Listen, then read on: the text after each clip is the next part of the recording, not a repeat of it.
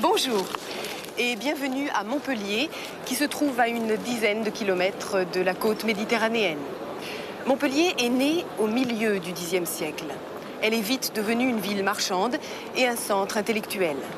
Voici la place de la Comédie et ses nombreuses terrasses de café où le tout Montpellier se donne rendez-vous.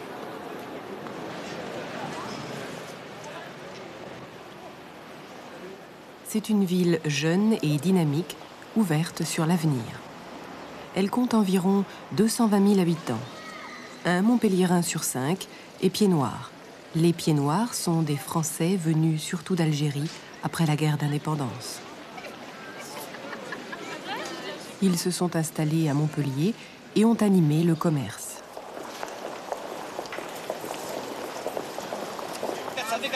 Tous les matins a lieu un marché sur la place Jean Jaurès où l'on peut acheter tous les produits de la région.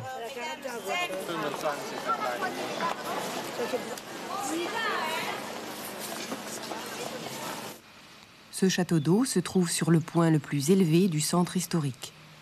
Il fait bon flâner sur la promenade du Pérou où se dresse la statue équestre de Louis XIV. Ce qui rend Montpellier agréable, c'est l'harmonie qui existe entre les vieux quartiers et la nouvelle ville. Ce nouvel arc de triomphe abrite l'hôtel de la région, le Parlement languedocien. Les maires français sont responsables de la construction des bâtiments administratifs et du logement.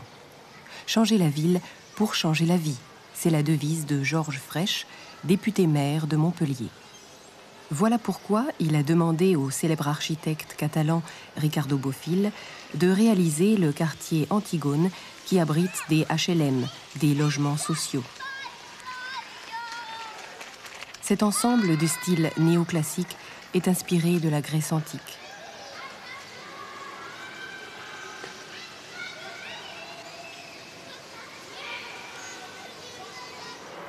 La santé a une longue tradition à Montpellier. Le parc Euromédecine est un complexe médical et pharmaceutique. Nombreux y sont les fabricants de matériel médical et les laboratoires d'analyse et de recherche. Ici, le laboratoire d'hématologie de l'hôpital Saint-Éloi.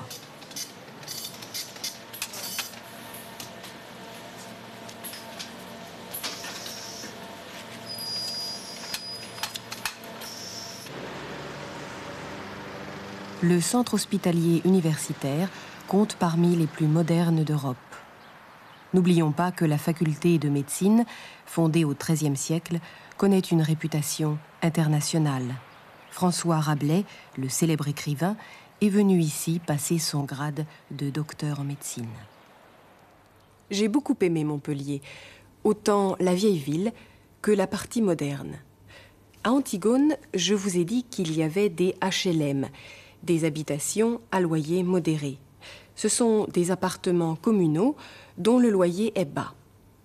Le thème qui nous intéresse aujourd'hui est la médecine. À Montpellier, c'est presque obligatoire. Nous sommes donc allés du côté d'un hôpital tout neuf. Le centre hospitalier universitaire et ses dix hôpitaux est le premier employeur du Languedoc-Roussillon l'hôpital Arnaud de Villeneuve, qui dispose de 454 lits, a été ouvert en 1993. Son architecture montre bien la modernité de Montpellier. Bonjour, je m'appelle Valérie Simao, je suis infirmière et je travaille à l'hôpital Arnaud de Villeneuve.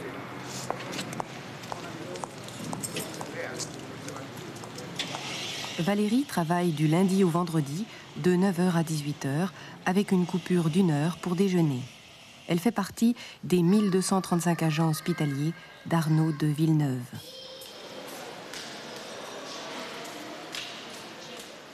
Nous nous sommes rencontrés. Madame Simao, vous êtes infirmière depuis combien de temps? Depuis 14 ans. Vous travaillez dans quel secteur médical? Alors je suis dans le secteur du professeur Michel, c'est un secteur de consultation, mais j'ai travaillé pendant 10 ans dans des unités de soins avec euh, le travail le week-end, euh, les horaires 6h, 2h, 1h30, 9h30, avec tout ce que ça comporte comme difficulté. Quelle formation avez-vous suivi J'ai passé mon baccalauréat et je suis rentrée immédiatement à l'école d'infirmière. C'était à l'époque une durée de 28 mois. Les études duraient 28 mois, alors que maintenant elles sont passées à 3 ans. La formation du personnel infirmier se fait dans des écoles qui dépendent du centre hospitalier.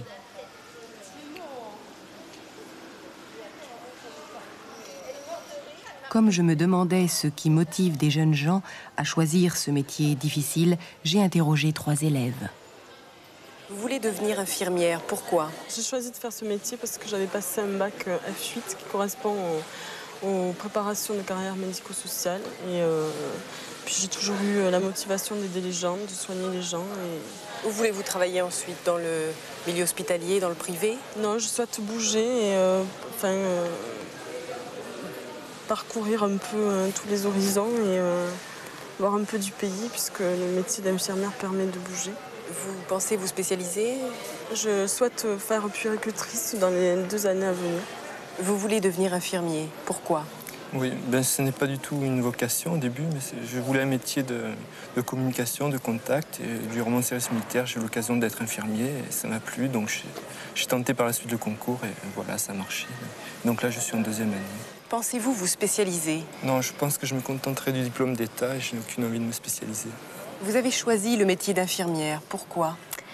Disons qu'après mon bac en 80, j'ai hum, travaillé d'abord euh, comme femme de ménage pour avoir un peu d'argent dans un hôpital. Ça m'a déjà fait une, approche. Et puis je suis allée euh, à l'université et euh, l'ambiance ne m'a pas du tout plu. Et donc j'ai passé le, concours pour entrer à l'école d'infirmière. Et je suis restée donc trois ans. Je suis sortie en juin 84 et j'ai travaillé euh, pendant huit ans et demi dans différents services. Vous êtes en train de, vous spécialiser, je crois. Oui, parce que j'ai travaillé donc euh, beaucoup auprès d'enfants et euh, bah, j'ai eu tout simplement envie d'en savoir un peu plus sur les enfants. Et donc fait, je suis en formation professionnelle. C'est l'hôpital qui me paye mes études de, de puriculture qui durent un an. Je finis en décembre. Et je retournerai travailler à l'hôpital. Merci. Valérie Simao a une expérience de 14 ans. Après 10 années de service classique dans des unités de soins, elle travaille maintenant dans un secteur de consultation. L'unité de soins reçoit les malades dans des lits et les soigne. Le secteur de consultation reçoit des patients qui veulent voir ou consulter un professeur. Valérie a été formée à l'école d'infirmière. Pour y entrer, il faut passer un concours, un examen, en sachant que seulement un petit nombre de candidats réussira. À la fin de la formation, on a un diplôme d'État, reconnu officiellement. La première des élèves que j'ai interviewée s'est déjà préparée à son métier au lycée, puisqu'elle a passé un bac F8, donc un bac médico-social. Lorsqu'elle aura son diplôme, elle se spécialisera, elle continuera sa formation en puériculture, en médecine des enfants. Le deuxième élève, lui, ne souhaite pas se spécialiser. Il se contentera d'un diplôme d'État. Il s'arrêtera lorsqu'il aura son diplôme. Il n'a pas choisi ce métier par vocation la vocation, c'est sentir depuis toujours que l'on va faire tel ou tel métier, comme la vocation de la musique, par exemple. Non, notre élève a tout simplement été infirmier pendant son service militaire, pendant le temps qu'il a passé à l'armée, et ça lui a plu. La troisième élève est déjà infirmière. Après huit ans et demi à l'hôpital, elle souhaite s'occuper d'enfants et suit une formation complémentaire en puériculture d'un an. Cette formation est payée par l'hôpital. Reprenons quelques phrases importantes. J'ai passé mon baccalauréat et je suis rentrée immédiatement à l'école d'infirmière.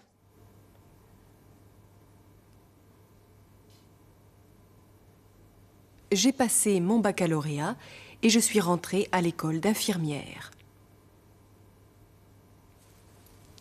J'ai travaillé pendant dix ans dans des unités de soins.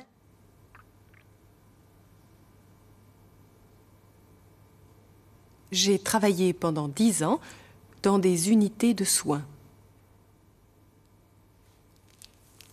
Durant mon service militaire, j'ai eu l'occasion d'être infirmier et ça m'a plu.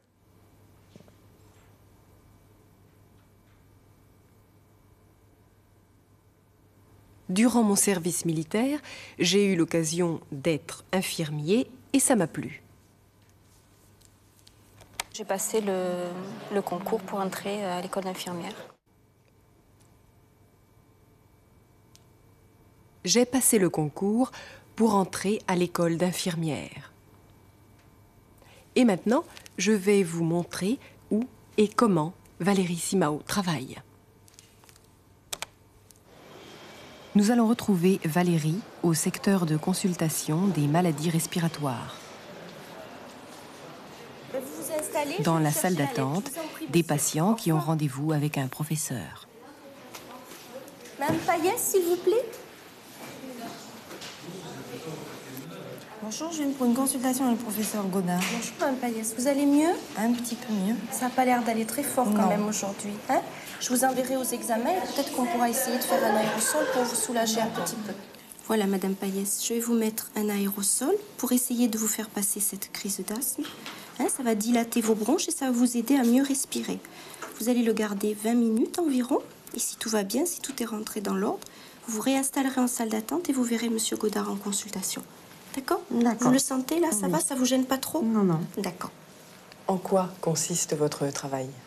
Dans un secteur de consultation, c'est très différent que dans les unités de soins. Nous prenons en charge le malade, il arrive en consultation, il ne connaît souvent pas nos locaux, donc il faut qu'on l'accompagne aux examens, qu'on lui explique pourquoi on lui fait ses examens.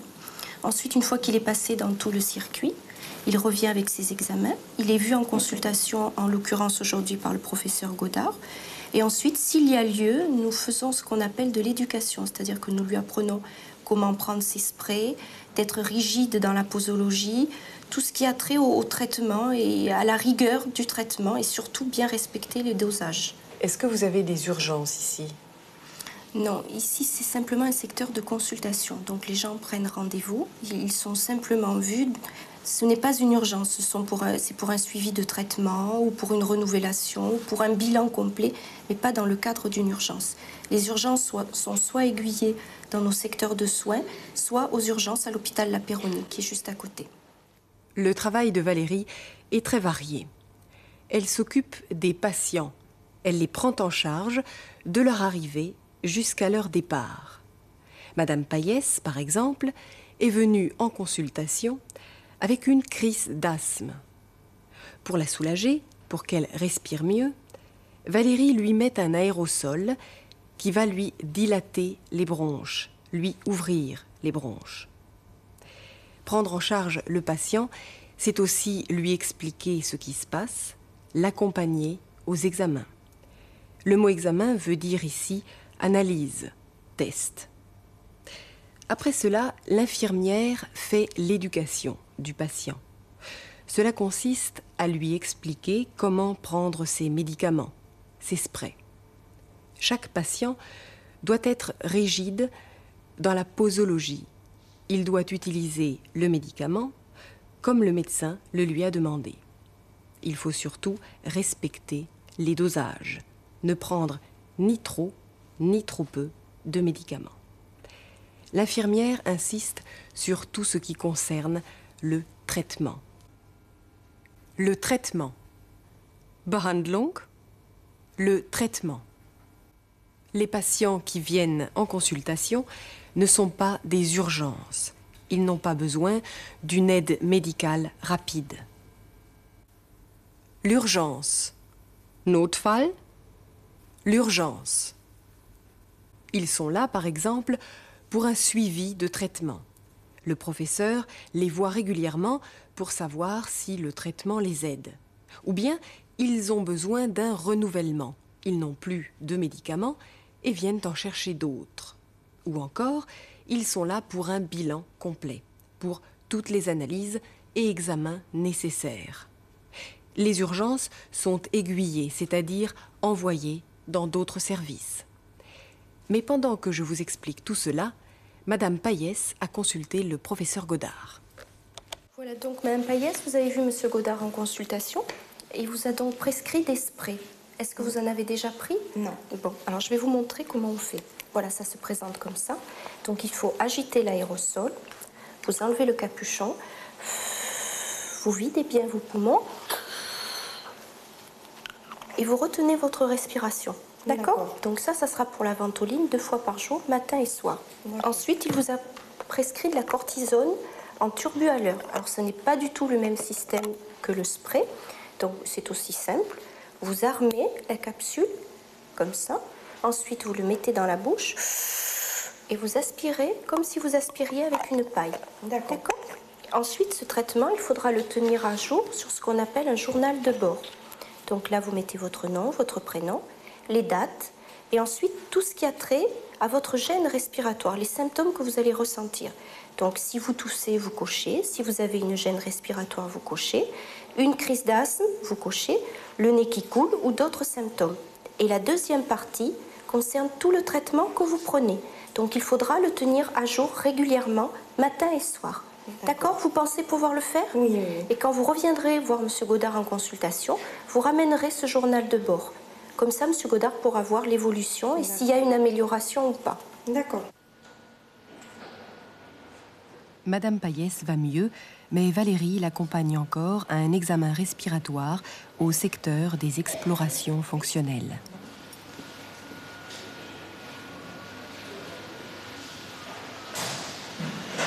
Bonjour. Entrez, installez-vous. Gonflez vos poumons à fond. Gonflez, gonflez, gonflez, gonflez, gonflez, gonflez, gonflez. Et soufflez très fort. Respirez normalement. Le professeur Godard a prescrit, donc ordonné, des sprays à Madame Payès pour ses poumons. Le poumon. Lunge. Le poumon. Le rôle de l'infirmière est de montrer comment utiliser ces sprays. Pour le premier, la patiente devra retenir sa respiration, donc bloquer ses poumons. Pour le deuxième, elle devra aspirer, prendre de l'air. Valérie donne à Madame Payès un journal de bord. Tous les jours, la patiente y écrira comment elle va. Elle devra le tenir à jour. Valérie lui donne quelques exemples de symptômes. Par exemple, avoir le nez qui coule, mal respirer ou tousser. Tousser, husten, tousser. Lorsque Madame Payès reviendra consulter, le professeur constatera l'évolution, le changement et peut-être une amélioration si la patiente va mieux.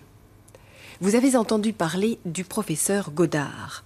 Il est spécialiste de l'asthme et reçoit des patients de toute la France. Il a bien voulu nous parler de son travail. Écoutez plutôt. Madame, il faudrait plutôt venir en, consultation. Oui, oui, oui, mais vous donner des médicaments par téléphone, c'est un petit peu difficile. Je souhaiterais que vous téléphoniez à Madame Simao, vous prenez rendez-vous, puis je vous verrai très rapidement, mais je vous verrai. Allez, à très bientôt, Madame. Au revoir. Monsieur Godard, qui vient vous consulter ici? Des malades qui ont des problèmes respiratoires, c'est clair, et qui viennent un peu partout de France, bien sûr principalement de Montpellier et la région Languedoc-Roussillon. Mais euh, étant donné notre spécialisation un petit peu dans l'asthme, ils viennent nous consulter de parfois fort loin. oui. Comment s'organise le partage du travail entre le professeur et l'infirmière? Qui fait quoi? Hum, c'est bien difficile. C'est comme dire dans un couple qui fait quoi? Je crois très, très fortement à, la notion de couple entre le médecin et l'infirmière. Là, je suis pas professeur, je suis médecin et l'infirmière euh, travaille avec moi pour soigner les malades et voir des choses que personnellement je ne vois pas, avec un œil un peu différent. Ensuite, euh, le plus facile, c'est la technique, si vous voulez. Mais je crois plus euh, au couple médecin-infirmière pour prendre en charge un malade. C'est très important. De quels moyens techniques disposez-vous? Est-ce que on peut dire que Montpellier est un lieu privilégié? Oui, Montpellier est euh, la plus vieille euh, école de médecine actuellement en exercice dans le monde. Et donc, euh, cette histoire est un peu lourde, c'est vrai, par certains côtés, mais d'un autre côté, très riche. Et donc, on a un équipement hospitalier, euh, vous l'avez vu, cet hôpital est tout neuf, il est magnifique. On a une université euh, assez exceptionnelle et un environnement de recherche de tout premier plan. Donc, vraiment, je crois que j'ai beaucoup de chance de travailler dans ce cadre-là. Et j'espère que les malades en profitent. Pour le professeur, le médecin et l'infirmière forment un couple. Chacun a besoin de l'autre et chacun complète l'autre. De plus, la technique médicale qui est à sa disposition est de haut niveau. Un hôpital tout neuf, une université exceptionnelle et un environnement de recherche de premier plan. Donc, les meilleurs instituts qu'on puisse souhaiter. De cette manière, Montpellier reste fidèle à sa tradition médicale. Mais il est temps maintenant d'aller retrouver Valérie. Valérie a pris un après-midi de congé et nous en avons profité pour faire une promenade dans un des parcs de Montpellier. Nous avons parlé de choses et d'autres et surtout de la vie privée de l'infirmière.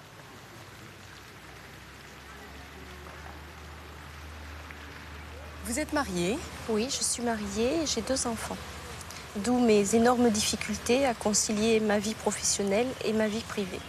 Justement, comment se passent vos journées?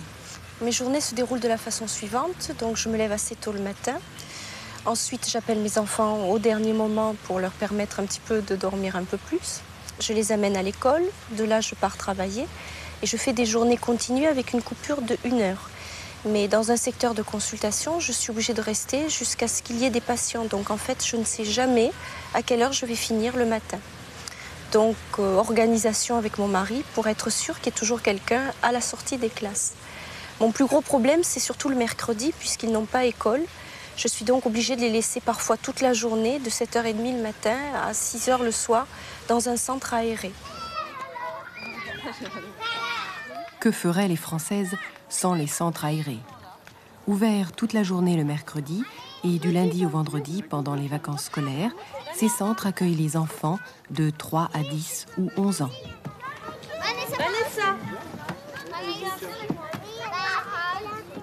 Ils leur proposent de nombreuses activités, comme par exemple des jeux ou du sport.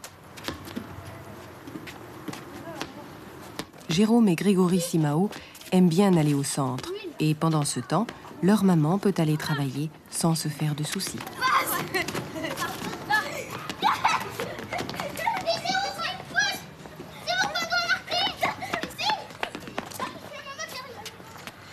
Bonjour, Jérôme, Grégory.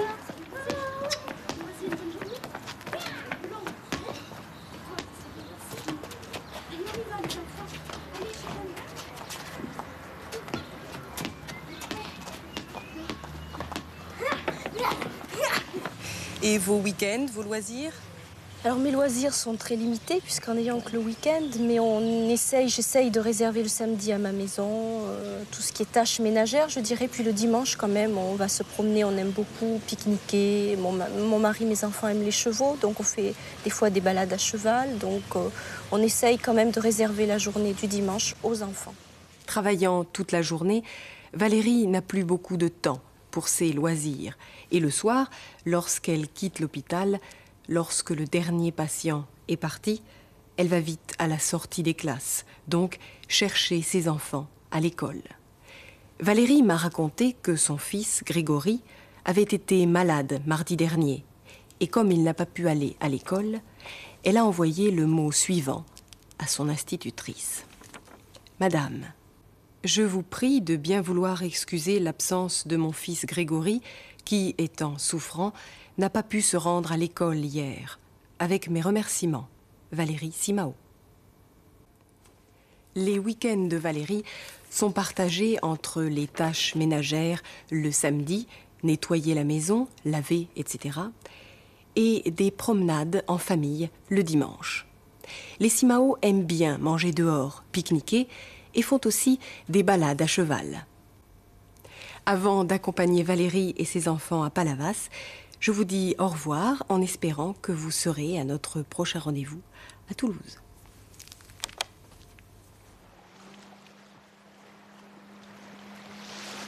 La plage n'est pas loin de Montpellier.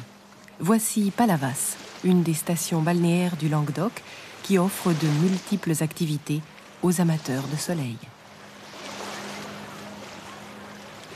Valérie Simao et ses deux enfants y viennent souvent le soir. Tu vas te baigner ou pas Elle est bonne Tu vas te baigner Oui, oui, oui, tout à l'heure. Ah Mais, mais, C'est pas habitué.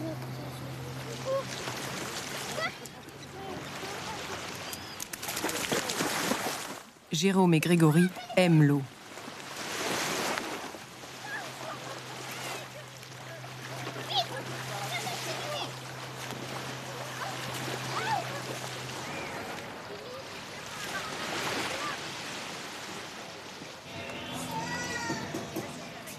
Après la baignade, ils se promènent à Palavas. Comme tous les enfants, ils adorent les glaces.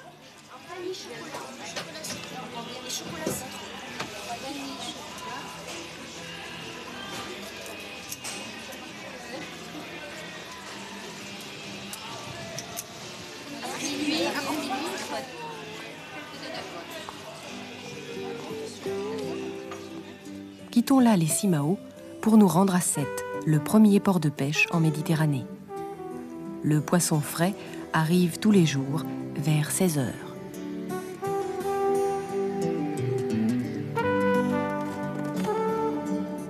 L'étang de Thau s'est spécialisé dans l'élevage des huîtres. La bousigue, l'huître locale, du nom du village, a peu à peu fait place aux huîtres plus robustes de l'Atlantique.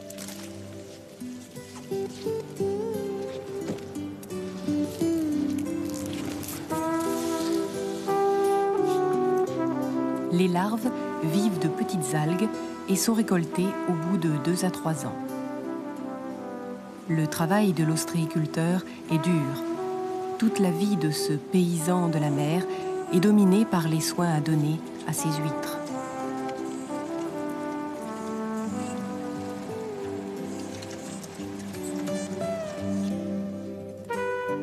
Une autre activité traditionnelle de la région est la culture de la vigne. Un immense vignoble s'étend sur les coteaux du Languedoc, du Minervois et du Corbière. Près de 200 000 vignerons en vivent.